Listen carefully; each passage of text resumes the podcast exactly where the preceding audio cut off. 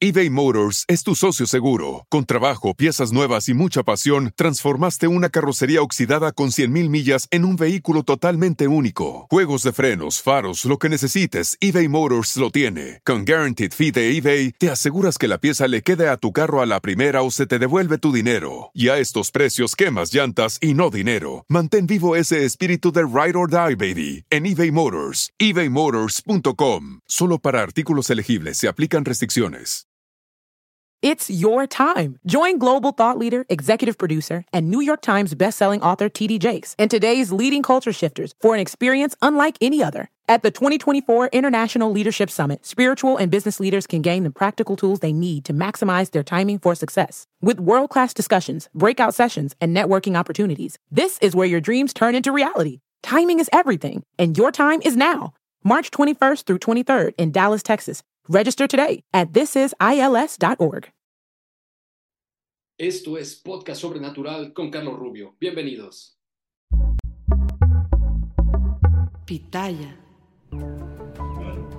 ¿Qué tal amigos? Bienvenidos nuevamente a Sobrenatural con Carlos Rubio y en esta ocasión vamos a estar hablando de un tema que estoy yo seguro va a transformar la realidad tal y como la conocemos. Los últimos descubrimientos sobre las momias de Nazca, sobre estos seres no humanos. Y para ello tenemos a un científico de primer nivel con nosotros, el biólogo Ricardo Rangel. Él es experto en medicina regenerativa, conferencista y nos va a estar platicando sobre lo último que ha salido sobre los análisis científicos de estos temas. Mi estimado Ricardo, muchas gracias por estar con nosotros. Carlos, ¿cómo estás? Muchas gracias a los radioescuchas y a todos quienes han estado pues siguiendo esta investigación que definitivamente va a transformar al mundo. Eh, yo creo que estamos viviendo momentos verdaderamente interesantes y yo creo que ahora más que nunca es muy importante que la comunidad científica se quite pues un poquito eh, pues esta muchas veces soberbia pues que no le permite transformar sobre todo cuando la ciencia es muy para eh, se rompen paradigmas. Claro. Evidentemente siempre hay una resistencia pero pues bueno eso es natural es parte del ser humano. Pero yo creo que lo más importante aquí pues bueno es no hacer oídos sordos, sino al contrario. Eh, por ahí dice un viejo refrán, ¿no? Cuando el río suena es porque agua lleva. Entonces tenemos que tener esta humildad, ¿no? De reconocer que pues no sabemos todo, simple y sencillamente, ¿no? Y que hay otras posibilidades. Y yo creo que si nosotros hacemos un análisis mucho más profundo de todo lo que está sucediendo en la naturaleza, muy fácilmente podremos entender qué es lo que está sucediendo con estas momias. Pues. Pero bueno, se, se requiere pues de un cambio dramático de la manera de pensar desde la ciencia inclusive. Muy bien, eh, como usualmente digo, para las personas que no tienen mucho conocimiento sobre el tema, que han estado viviendo adentro de un zapato el último año, estos seres, ¿de dónde salieron? ¿Cómo es que de pronto llaman la atención del mundo científico y por qué son tan importantes? Bueno, em, el hecho de que sean eh, unos eh, seres o entidades biológicas que hasta el momento no hemos podido identificar al 100% y que hayan sido descubiertas pues en un entorno completamente favorable a su disecación y a su conservación, pues lo hacen eh, unas entidades verdaderamente interesantes para el estudio desde el punto de vista, desde cualquiera que ustedes imaginen, ¿no? No solamente el cultural, el antropológico, el sociológico, eh, el científico, desde luego. O sea, realmente hay, hay muchas aristas muy importantes, las cuales deben ser abordadas desde diversas perspectivas. Eh, aquí lo interesante es tener la fotografía completa, pero esta pues solamente se va a poder hacer siempre y cuando pues tengamos un equipo multidisciplinario eh, con la mente abierta, pues para poder llevar a cabo un estudio mucho más profundo. Eh, lo más interesante de estas entidades biológicas es su antigüedad, la cual pues ya ha sido corroborada pues por más de un laboratorio y que lo pone pues en una etapa verdaderamente interesante, ¿no? Más de mil años de antigüedad. Este, eh, resumiendo, ¿no? Porque hay algunas que son mucho más antiguas, como la Mamia María, ¿no? Que ronda entre los 1500 1700 años de antigüedad.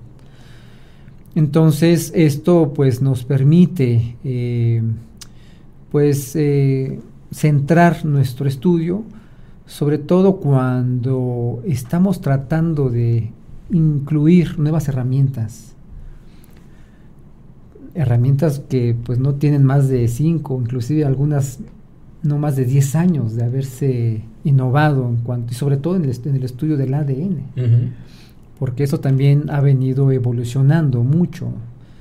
Y pues bueno, esto nos está permitiendo tener mayor información de estas entidades, pero esa es su importancia. La importancia es eh, lo bien preservadas que están, la corroboración de la antigüedad, la corroboración por testigos del nicho en donde fueron descubiertas. Y ahora, pues bueno, eh, yo creo que lo más interesante que ha surgido en los últimos años, a partir del 2017, pues son los demás estudios imagenológicos cuando digo estudios imaginológicos me refiero pues a los estudios con los que generalmente eh, la medicina diagnostica algún tipo de lesión interna en los cuerpos de los seres humanos o inclusive de los animales, ¿no? Llámese los rayos X, las tomografías axiales computarizadas, eh, las fluoroscopías, etcétera. Pues estas, eh, estos elementos de avanzada que nos permiten mirar adentro del cuerpo sin tener que destruirlo, sin tener que abrirlo, ¿no? Y esto pues nos ha permitido, eh, por, una por una parte, pues preservar la entidad tal cual y por otra, pues escudriñar de manera más exacta las estructuras internas, las estructuras por las que están eh, constituidas estas entidades, y, este, y pues bueno, esta misma herramienta pues nos permite también poder eh, discernir o poder eliminar esta otra hipótesis que tanto ha generado dudas acerca de la naturaleza de las mismas. Claro. Si son especímenes armados, si son especímenes naturales, qué cosas son, ¿no?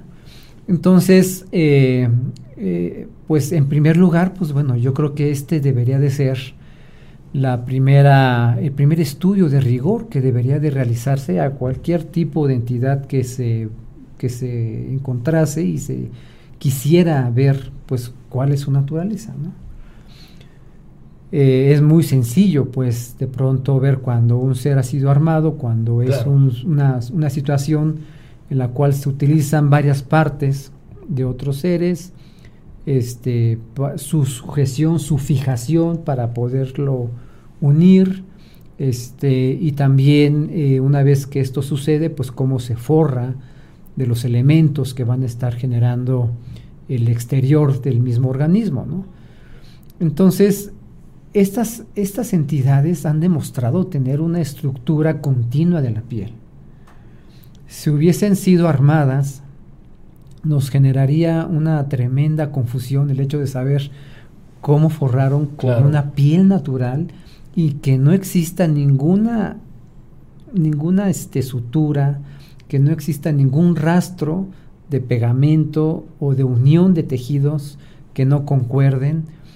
Eh, esto no se ha podido encontrar en estas entidades aún pensando que hayan sido armadas con otras este, estructuras de otros animales, eh, el hecho de tener una piel continua en toda su estructura, pues eso lo hace prácticamente imposible. Pues, claro. Entonces, ¿cómo es que sin antes haber eh, analizado, y, y, es un análisis tan sencillo como lo mostró hace poco el doctor, que no recuerda su nombre, que también es em, eh, médico cirujano, pero con especialidad también en medicina forense en Perú, utilizó pues un, este, una especie de endoscopio, pues, en donde amplifica la imagen y podemos ver como si fuera una lupa, pero más cuatro o cinco veces más amplificado. Pues. Entonces, lo que no podemos ver a la simple vista, usando estas tecnologías de amplificación, pues podría surgir a la vista. Los detalles, sobre todo. Sí, si fueran falsos. Si fueran falsos, si fueran unidos, si la piel no fuese un continuo, sobre todo. Y esto el, doctor pues fue muy enfático al, describir que se trata de una estructura continua. Y esto pues bueno, ya también ya lo había visto el doctor Salce y ya lo han visto otros investigadores al hacer esta revisión externa. Y no solamente eso, las biopsias que se han tomado de la piel y, que ha, y los estudios que ha realizado el, doctor, el biólogo José de la Cruz Ríos, pues son contundentes a que, son, a que realmente es una piel. Es una piel, es una estructura fisiológica, estructurada, celular. Entonces, pues bueno, esto pues, eh, pues lleva completamente al, al, borde del precipicio este tipo de teorías, ¿no? que se hacen desde lejos, desde la computadora, desde, desde Claro. Pues eh, fotografías que ni ellos ni, ni esas mismas personas han tomado y que concluyen de una manera irresponsable, diría yo, ¿no? Entonces, eh, pues bueno, aquí hay muchísimo, y, es lo más importante, y lo ha repetido muchas veces Jaime Maussan. Está el cuerpo físico, están las estructuras, entonces no tenemos que andar imaginando nada. Claro. Muy bien. A, ver, Ricardo, platícame sobre los resultados del ADN, que creo que eso es lo que yo no he visto en ningún lado que se haya podido refutar, porque ciertamente, ¿no? Lo que tú comentas, hay videos en YouTube y de ahí, desafortunadamente, algunos, eh, pues, científicos eh, agarran esos videos de YouTube, agarran esas fotografías y dicen, bueno, esto es falso, esto es armado, estos son muñecos de papel maché y que cabezas de llama y en fin, eh, sin estudiar a los biológicos, pero yo no he visto que se pueda refutar el ADN. ¿Por qué no se puede refutar el ADN y qué, qué es lo que nos dicen los resultados de las muestras que se tomaron. It's your time. Join global thought leader, executive producer, and New York Times bestselling author TD Jakes and today's leading culture shifters for an experience unlike any other. At the 2024 International Leadership Summit, spiritual and business leaders can gain the practical tools they need to maximize their timing for success. With world class discussions, breakout sessions, and networking opportunities, this is where your dreams turn into reality. Timing is everything, and your time is now. March 21st through 23rd in Dallas, Texas. Register today at thisisils.org. Bueno, pues mira, en ese punto es algo muy interesante porque no solamente no se han refutado, no se ha hablado de ello. Claro. Eso es lo más extraordinario. Yo, yo esperaba con mucha emoción cuando se llevó a cabo pues eh, la conferencia de prensa de la UNAM que se hablara de ello. Pues porque al final del día pues eso sería lo más importante en cuanto al cúmulo de conocimientos que se ha llevado a cabo en la investigación de este caso. Nada. Completamente en silencio, ¿no? Y no solamente eh, los connacionales, a nivel internacional.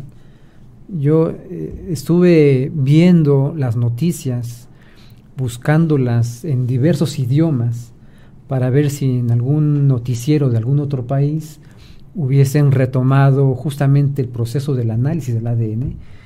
Y por más de tres semanas lo estuve yo haciendo, ese ejercicio, y no encontré absolutamente nada. Entonces, pues bueno, eso, eso habla pues eh, o de dos cosas, ¿no? O que con una prueba que es tan exacta no se quieren meter porque simplemente no tienen manera de poderlo refutar, o simplemente hay desconocimiento del tema, ¿no? Que yo creo que que a mí me parece que en un 90% es la segunda opción. Y, este, y la otra opción, pues bueno, puede ser cierta, pero pues no me consta, ¿no? Que realmente alguien se haya ya puesto a estudiarlo, haya verificado y haya dicho, pues no, no, ¿qué podemos decir de esto? Pues no podemos decir absolutamente nada, ¿no? Claro. Entonces, este, y también hay otra cosa también muy, muy cierta, interesante, que también lo he estado yo viendo. Eh, las tecnologías novedosas, esta, esta, este repositorio pues, pues no tiene mucho tiempo, tiene apenas del 2020. Eh, eh, este repositorio, el SRA, pues que es el archivo de secuencias de lectura, este no tiene mucho tiempo. Entonces también en el ámbito científico no habrá mucha gente que esté familiarizada con el análisis que esta herramienta ejecuta y sobre todo en su interpretación. Claro. Entonces, pues bueno, este, obviamente cuando se dan a conocer este tipo de herramientas, vienen con toda una sección de tutoriales en donde pues el, el científico pues tiene que chutarse toda esa información pues para poder llevar a cabo un buen análisis de los estudios que pretenda él subir a ese repositorio y que permita su análisis en ese en el mismo claro. Entonces este pero bueno independientemente de eso pues bueno la herramienta ahí está es gratuita es de acceso libre es para que cualquier persona que tenga el conocimiento mínimo de genética y de secuenciación pues pueda acceder a ellos o sea realmente no es nada del otro mundo ¿no? y este y bajo esa primicia pues bueno pueda tener contacto pues con los análisis y poder llevar a cabo pues una interpretación ¿no? ok eh, esta herramienta que me comentas ahí está en esa base de datos eh, la secuencia genética recuerdo que me comentaste en alguna ocasión parcial o completa de cuántas criaturas sí mira este aproximadamente ya son como 700 mil. Este las eh, los, no, perdón, son como 70 mil las criaturas que han sido ya secuenciadas y más de 700 mil las secuencias de diversos organismos muchos de ellos pueden ser este, de, la misma clase, orden o familia, inclusive del mismo género y de muchísimas especies. Por eso se suman a más de casi 700 mil lecturas ¿sí? de secuencias. Y de organismos completos son más de 70 mil. Entre animales y plantas. exactamente. hongos, en fin. Entre hongos, desde lo que son lo más este, sencillo, virus, después las bacterias, todos los eh, animales unicelulares, protozoarios, las, eh, los hongos, las plantas, eh, todo lo que son los vertebrados terrestres, prácticamente animales, este, ya tenemos una secuencia de al menos un representante de ellos, mm. de todas esas taxas, familias y géneros. Eh, mucha gente de pronto argumenta, no, pero hay más de 7 millones de, este, de, especies en el planeta, este, ¿cómo es que nos aventuramos a decir que no, no concuerda lo analizado con nada conocido, pues bueno, este, no tenemos que tener la secuencia de los 7 millones, porque de esos que no conozcamos, conocemos a su familiar. Claro. Y, y, entre él y el que no conocemos varía muy poquito su ADN. ¿sí? Entonces, pues bueno, eso es pecata minuta, por así decirlo. Pues no es necesario conocer toda la secuencia del genoma de todos los 7 millones, porque ya los, la, gran variabilidad y sobre todo en los insectos, pues de ellos ya tenemos prácticamente el genoma de un representante de alguno de ellos. Claro. Entonces no es necesario tener todo. Sí, eh, como, como para poder entender, por ejemplo, eh, no sé cuántas especies de perros haya, pero vamos a suponer que hay miles, pues no necesitas tener de perro. Las mil. con la que tengamos de uno. Porque todos los perros se parecen genéticamente. Exactamente, nada más hay variaciones en tamaños, colores y otras cosas, pero al final del día su genoma es prácticamente el mismo. Claro. ¿no? Y lo mismo sucede, es un buen ejemplo, a nivel de especies. Entonces, eh, con la información que se tiene hasta el momento, es eh, nosotros manejamos un término que es significativo, pues, con respecto a las probabilidades. ¿no? Entonces es significativo el análisis que se hace con este tipo de herramientas y con la información que hasta el momento tenemos ya de las especies conocidas. Entonces, eh, lo que llama mucho la atención en el caso de los seres de 60 centímetros, que en este caso fue Josefina, el espécimen que se fue analizado, este ser que se encuentra sentado y que no contenía su, su cabeza, este, y que se tienen dos estudios, uno del cuello y otro de la cadera, este, pues bueno, eh, ahí concluimos y fuimos bastante claros de que la mayoría de las secuencias conocidas es por contaminación, incluida ese 30% que varía entre el 20, el 30, el 35, este, es también contaminación de la manipulación que se tuvo, que no se tuvo cuidado pues al llevar a cabo esta situación. Y, y, esta conclusión es muy tajante, sobre todo cuando analizamos el ADN de la segunda muestra de la cadera. Eh, hace poco surgió algunos videos en donde se puede observar cómo es que están haciendo el corte de la cadera y tomando el tejido. Este, y ahora veo por qué sale tan pura, pues, o sea, se tuvo mucho cuidado realmente en tomar esa muestra. Y es una muestra profunda, no es una muestra superficial. Entonces, hacer una muestra super, cuando es superficial, hay más posibilidades de agarrarte contaminación bacteriana o inclusive humana. Pero cuando te vas a una muestra profunda, es un tejido que no ha estado en contacto con el ambiente y por lo tanto es un tejido más puro. Bueno, a pesar de eso, cuando se toma esta, esta muestra, no se contamina con ADN humano. Entonces, esa segunda lectura, no hay ningún rastro de secuencias de ADN genómico humano. O sea, no tienen nada que ver con los seres humanos. Entonces, no, realmente no. Nosotros habíamos malinterpretado las primeras lecturas que tuvimos en el 2017, que pensábamos que tenía un 30% de humano. No, esas lecturas son contaminación. Realmente, y, es, y esta segunda muestra, que es la más, la más pura, encontró hasta el 72% de secuencias de lectura no identificadas. O sea que son secuencias de ADN completamente nuevas para la ciencia. A, ver, quiero, quiero, entender, eh, Ricardo, esto quiere decir que no están emparentados estos seres ni con animales, ni con plantas, ni con bacterias, ni nada de lo que la ciencia ya tenga un registro genético. Así es. Sí, y eso es algo que pues yo lo mencioné en mi participación. E, estas anomalías deberían de ser la motivación ¿no? para poder llevar a cabo más estudios, tomar más muestras. Y no solamente de esta muestra de Josefina, de todos los seres que hasta el momento conocemos. Porque esto nos va a permitir construir realmente una secuenciación completa del genoma de estos seres y a partir de él poder ya hacer comparaciones entre los especímenes.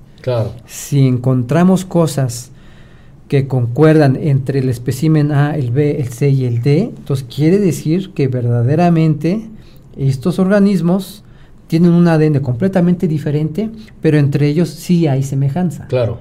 Entonces, ese sería el primer estudio que se debe de hacer, ¿no? De, identidad genética. Ok. Ahora, eh, hay ADN. Por lo tanto, este, estos son organismos que si bien no comparten un esquema evolutivo cercano al de los seres vivos de este planeta, no quiere decir que estos organismos no tengan ADN. Al contrario, lo que se está descubriendo es de que el ADN pudiera ser una de las eh, maneras de, transferencia de información más socorrida en el universo. Claro. ¿sí? O sea, entonces eso no nos debería de sorprender.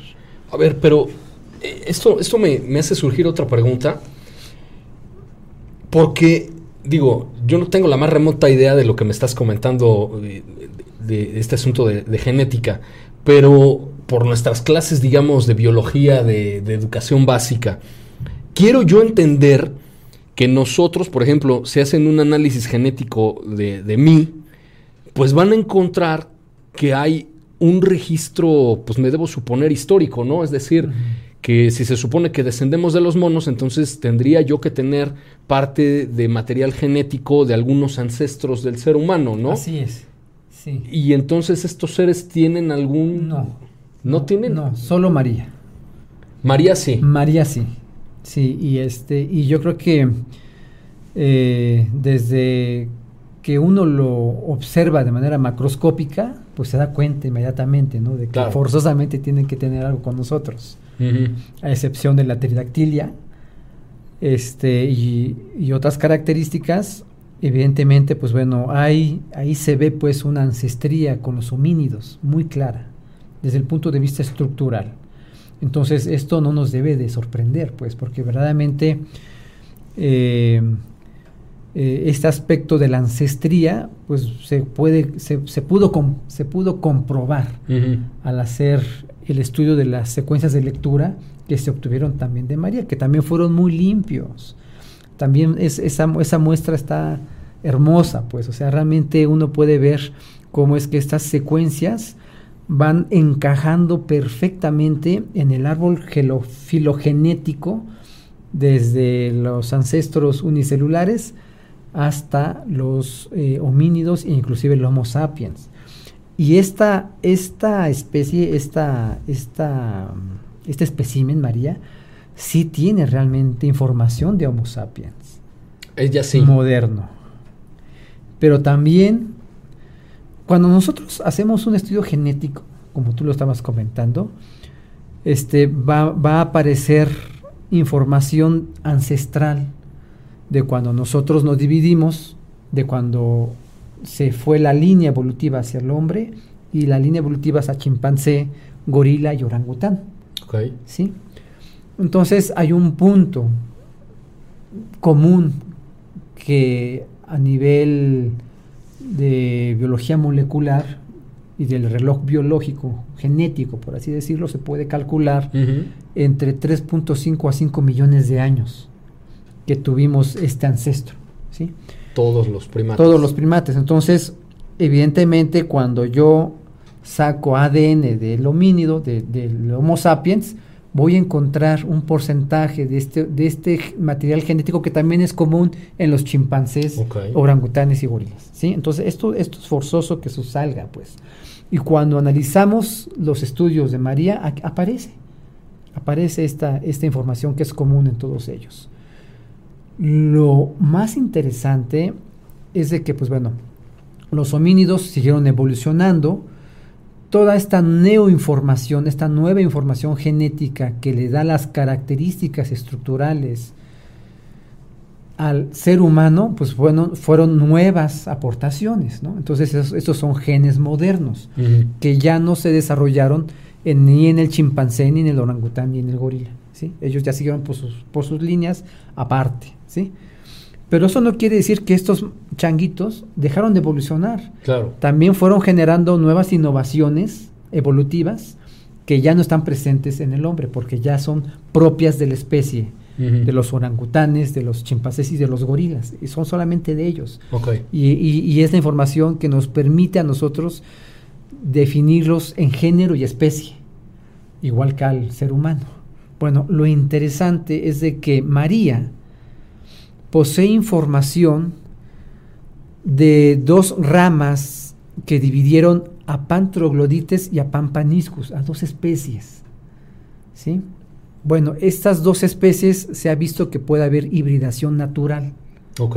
y puede haber también intercambio genético.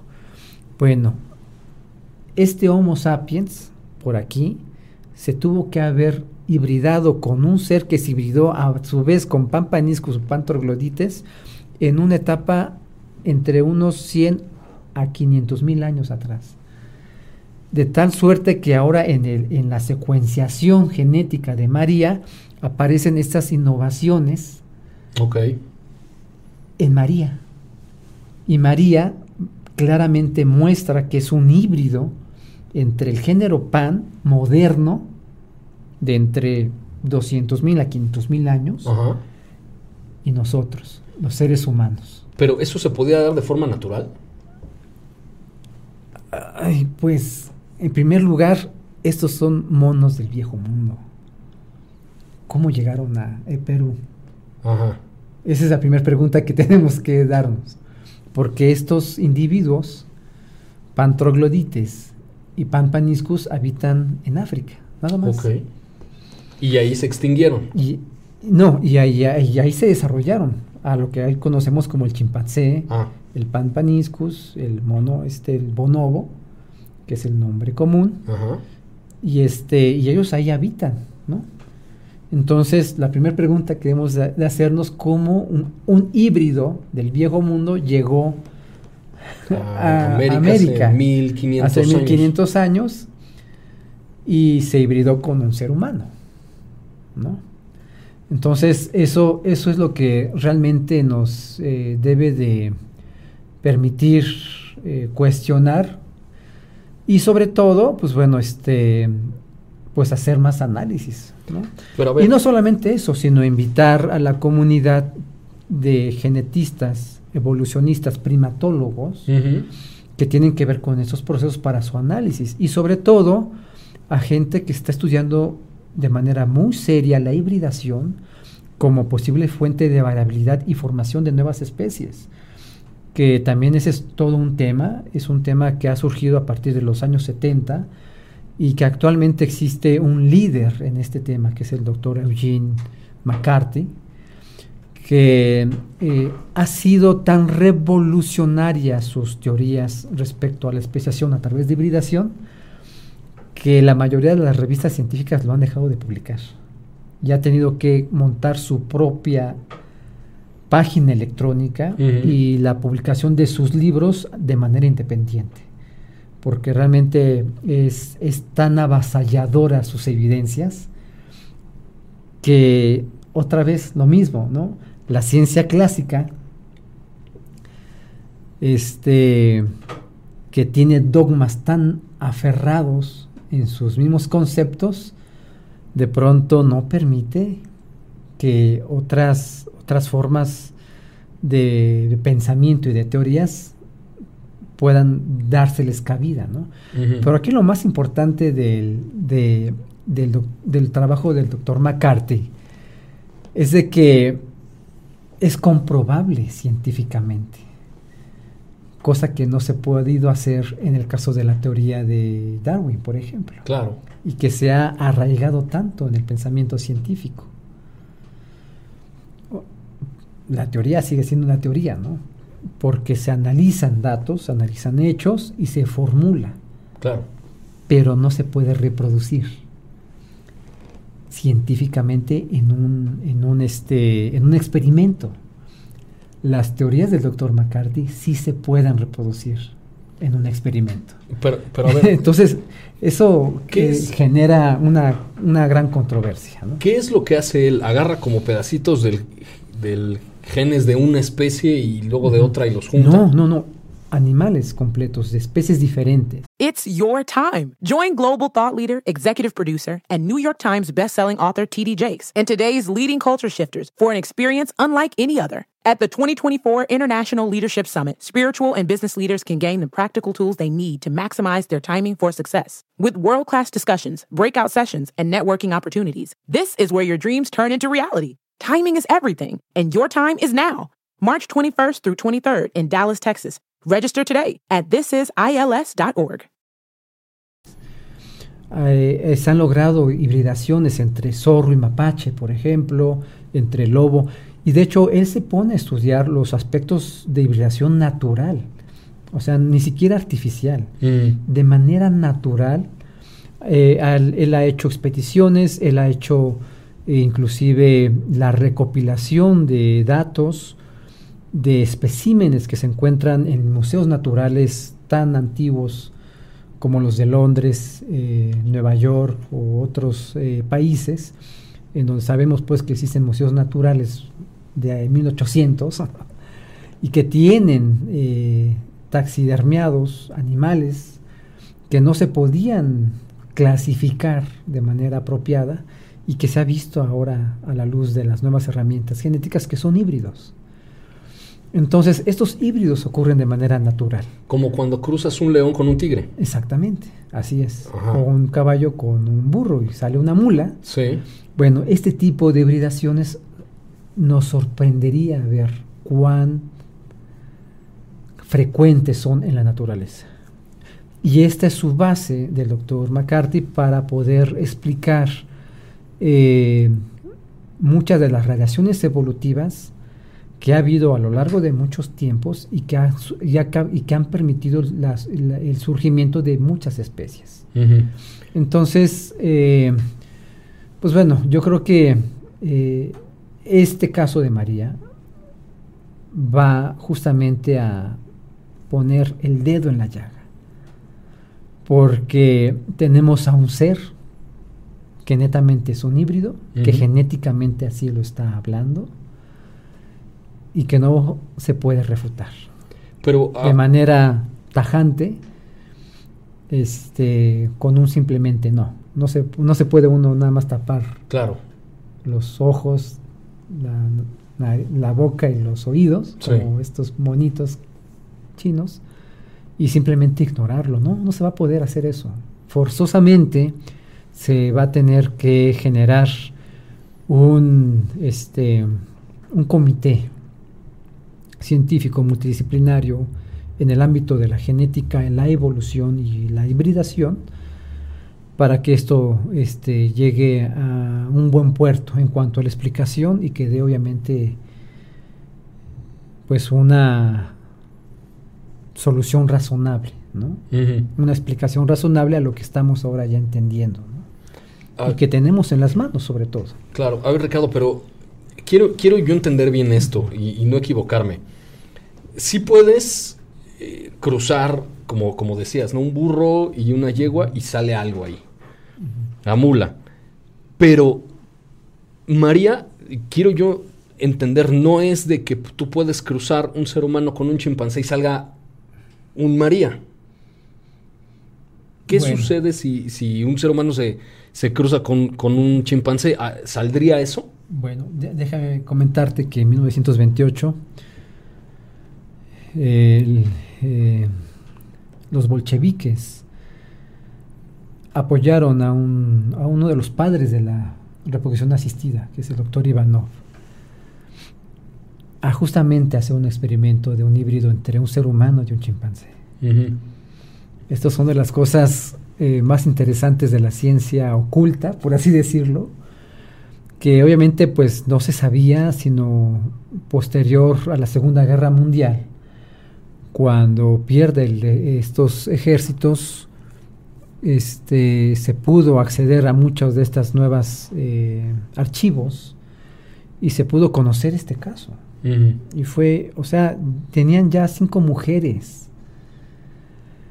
que de manera voluntaria habían aceptado eh, ser embarazadas por un genoma de chimpancé para poder este, crear un híbrido entre una mujer y un chimpancé macho.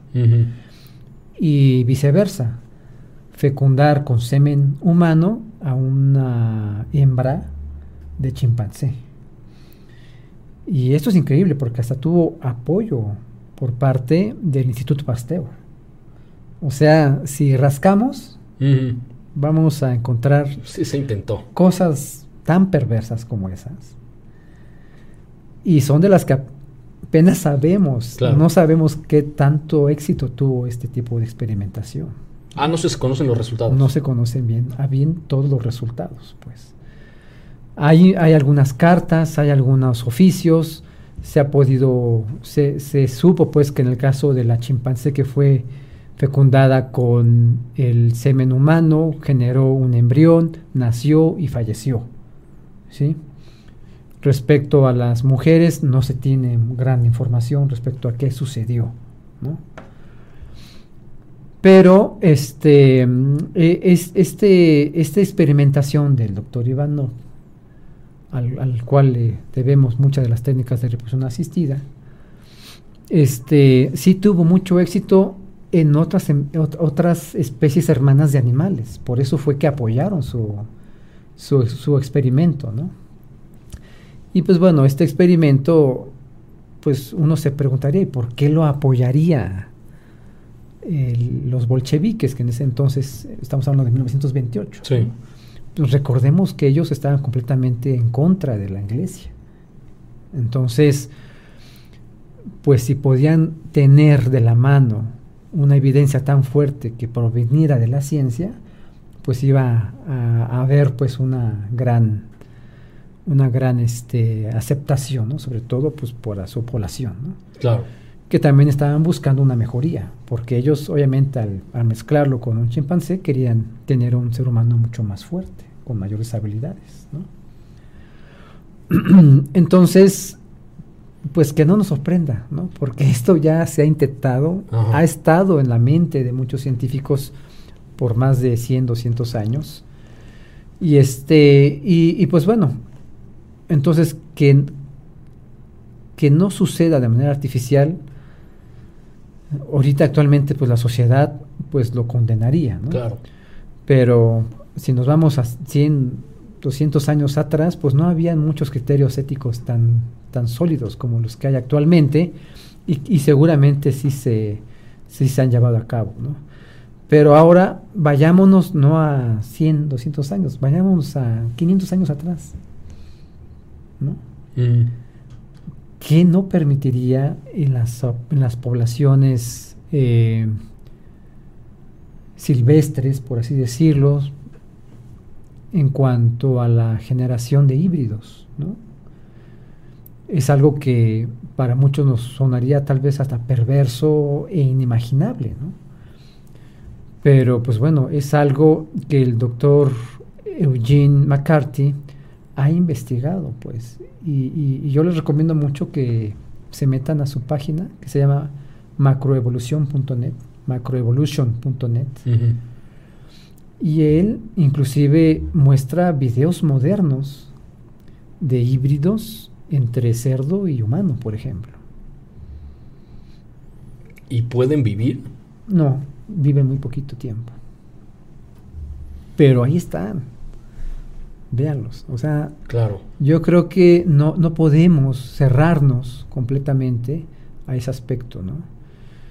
Este, eh, es, y, y, es hablar mucho también de otros temas tabú, como es la sofilia, pues, porque al final del día, pues muchas veces lo vemos como una burla, lo vemos como algo morboso, lo vemos como algo también fuera pues completamente, pero es un fenómeno que sucede. Uh -huh. Es un, un, fenómeno que constantemente se tiene registro inclusive de este tipo de comportamiento humano, sobre todo este el pastor que se va al monte y está con las ovejas. Claro.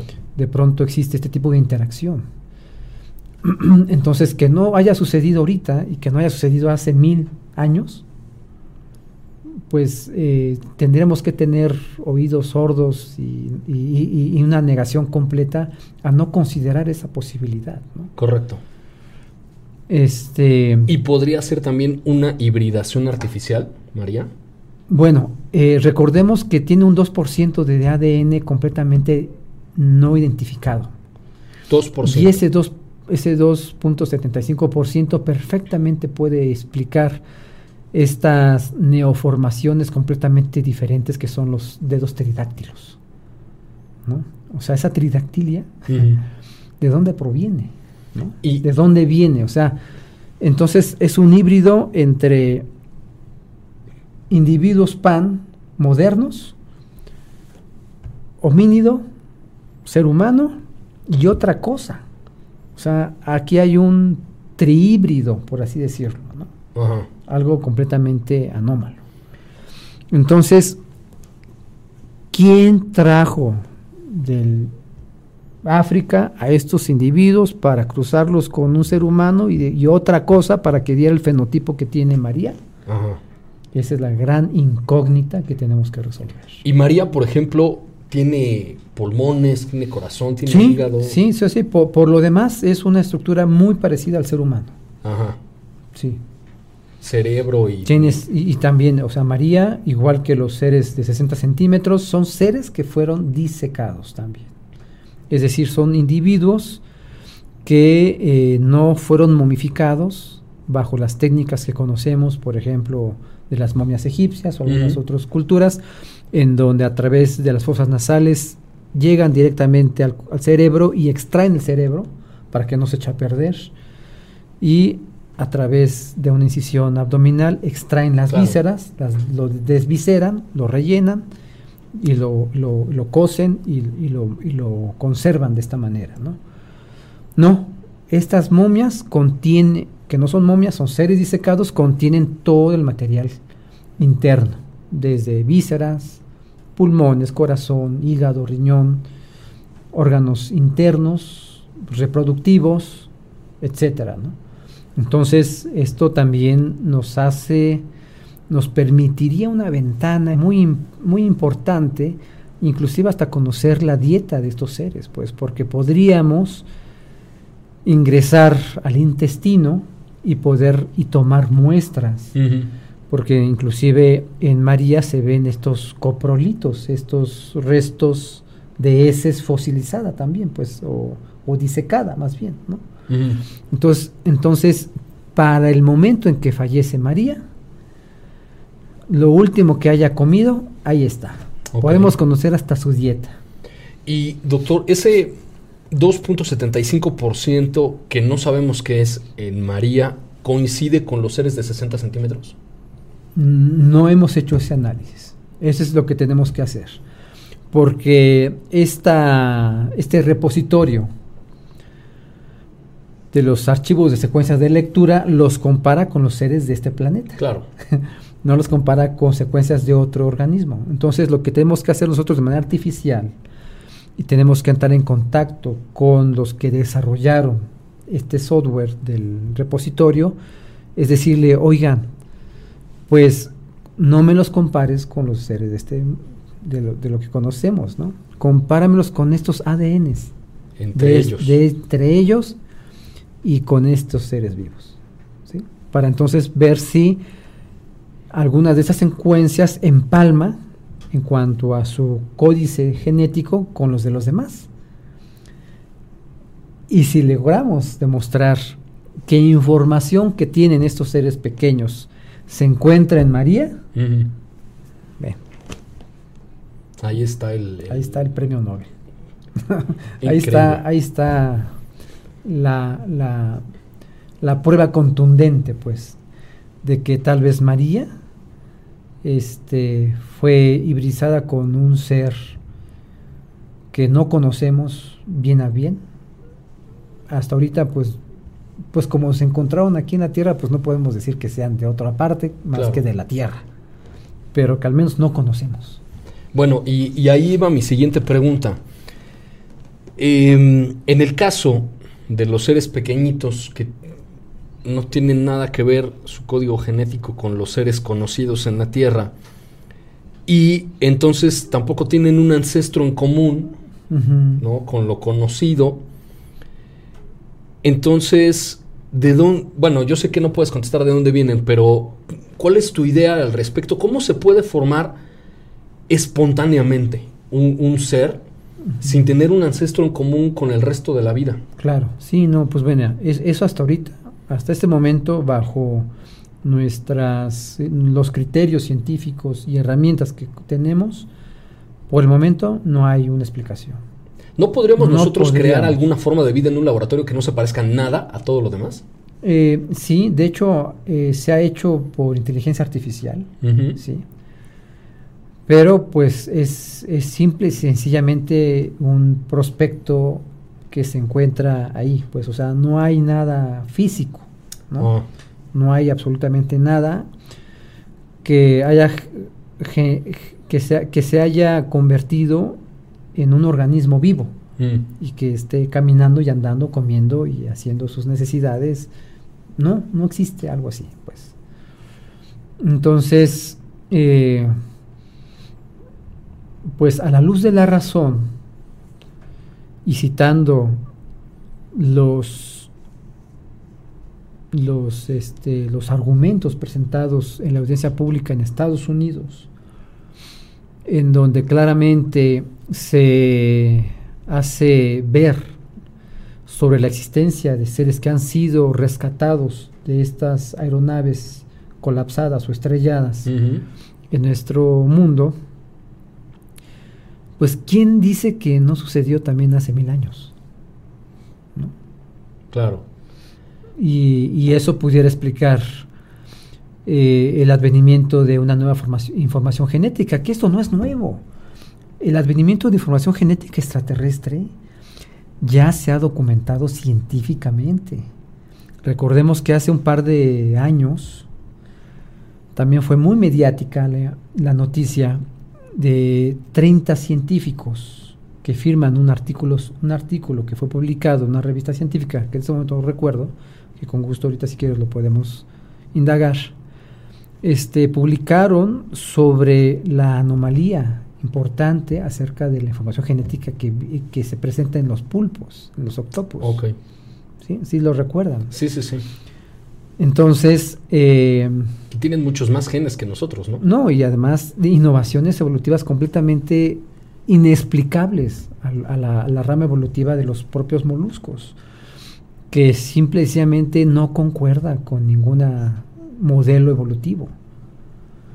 Entonces, forzosamente ellos llegan a la conclusión de que este material extra forzosamente tuvo que venir del espacio, en un meteorito y que cuando llega al, este, a la Tierra, este material genético se incorpora de manera horizontal a estos organismos y promueve una radiación adaptativa y una radiación evolutiva importantísima que da origen a estos seres. Entonces, bueno, pudiera ser que el antecedente de estos seres o incluso ellos mismos pudieran haber venido de otro lugar completamente diferenciado, la vida que conocemos. Así es. Pero entiendo yo entonces que si no se encontró ninguna relación genética con ninguna especie del, eh, digamos, ya reconocida por la ciencia, entonces de ellos no surge otra rama evolutiva, es decir, ellos no se mezclaron con, con algún otro animal aquí o no, no tienen descendencia genética con alguna otra criatura? No lo sabemos, no lo sabemos. Eh, recordemos que cuando terminamos la secuenciación genética del ADN del genoma humano, este, pues nos llevamos toda una, todos una desilusión, pues porque pensábamos que íbamos a llevar a tener por lo menos unos 100, 150 mil genes, ¿no? Y, y, oh sorpresa, no tenemos más de 21, 22 mil genes el ser humano, ¿no? Y una mosca de la fruta, pues por ahí se va también. 21 mil genes, ¿no? Y con el chimpancé, que es el organismo más cercano a nosotros, apenas un 1% de diferencias. Y esas diferencias son solamente mutaciones puntuales, y hay algunas inversiones y translocaciones, pero es de la misma información genética, no hay nada nuevo. Eso es lo más interesante también al, al tratar de investigar, pues entonces, ¿qué nos diferencia entre un chimpancé y un ser humano? Prácticamente nada. Son muy posquitas las cosas ¿no? que nos diferencian. Entonces, eh, pues sí, tenemos que tratar de ver, eh,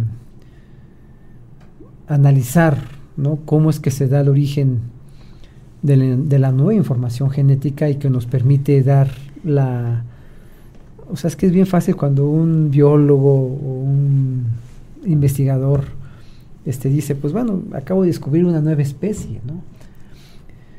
Le das el género y la especie, ¿no?